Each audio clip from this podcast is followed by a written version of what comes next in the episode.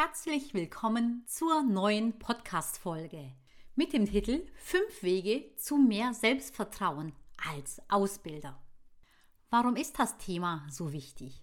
Weil, wenn du mit dir selbst in einer guten Beziehung bist, kannst du auch mit den Auszubildenden in einer guten Beziehung sein. Das eine geht Hand in Hand mit dem anderen. Und was gehört zu einer guten Beziehung mit sich selbst? Selbstvertrauen. Ich teile fünf Tipps mit dir, wie du Vertrauen gewinnen kannst. Der erste Tipp lautet, denke an die positiven Dinge. Wir denken oft an die negativen ja, Themen, die uns beschäftigen, negativen Ereignisse und vergessen dabei, dass es auch viele gute Dinge gibt, die wir erlebt haben und die passiert sind. Versuche bei den negativen Ereignissen oder aus den negativen Ereignissen etwas Positives herauszufinden. Es gibt, egal wie schrecklich die Situation auch ist, einen positiven Effekt, den du finden kannst. Suche ihn und lerne daraus, weil das sind dann die Erfahrungen, die du machst und an denen du wächst. Es gibt negative Dinge im Leben, die passieren und die kannst du nicht ändern und du kannst sie vor allem auch nicht verhindern, denn so ist unser Universum. Beispielsweise, dein Partner verlässt dich. Die Beziehung war nicht gut und du hast sie auch nicht als gut und wertvoll empfunden, aber den Schritt hast du dich vielleicht nicht getraut zu machen. Dann hat er es getan, er hat sich getrennt und du bist so unendlich traurig. Und Monate später triffst du einen tollen Mann, eine tolle Frau und du erlebst diese Beziehung oder die Beziehung, von der du geträumt hast.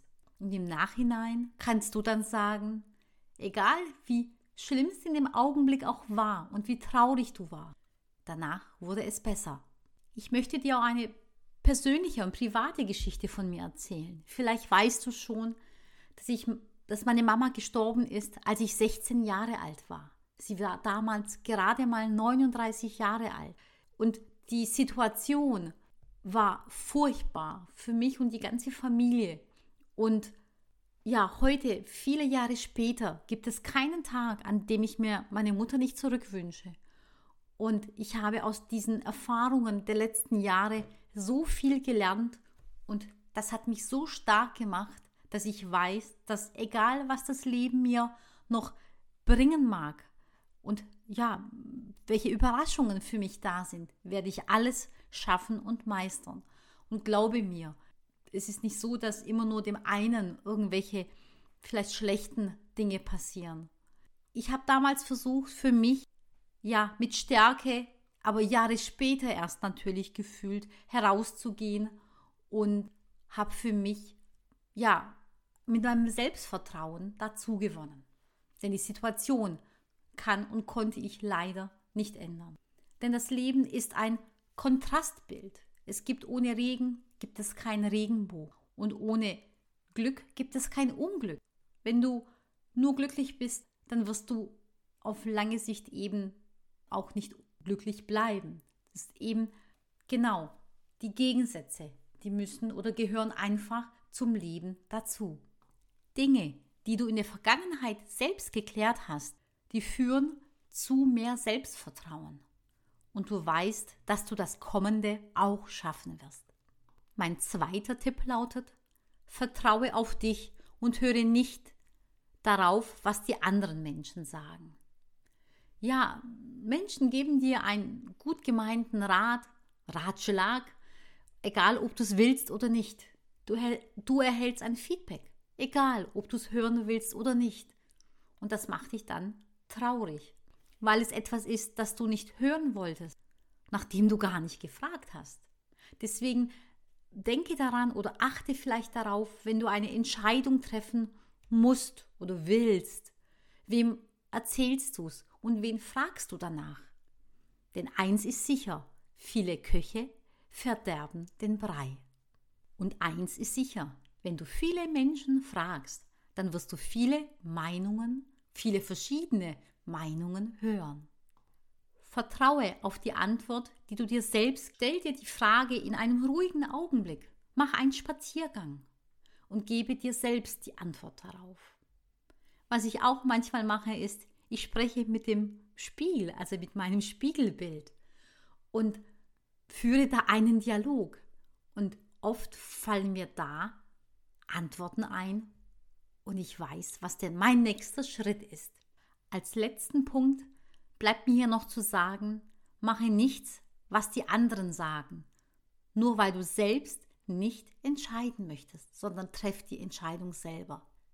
Mein dritter Tipp ist, gehe in die Natur.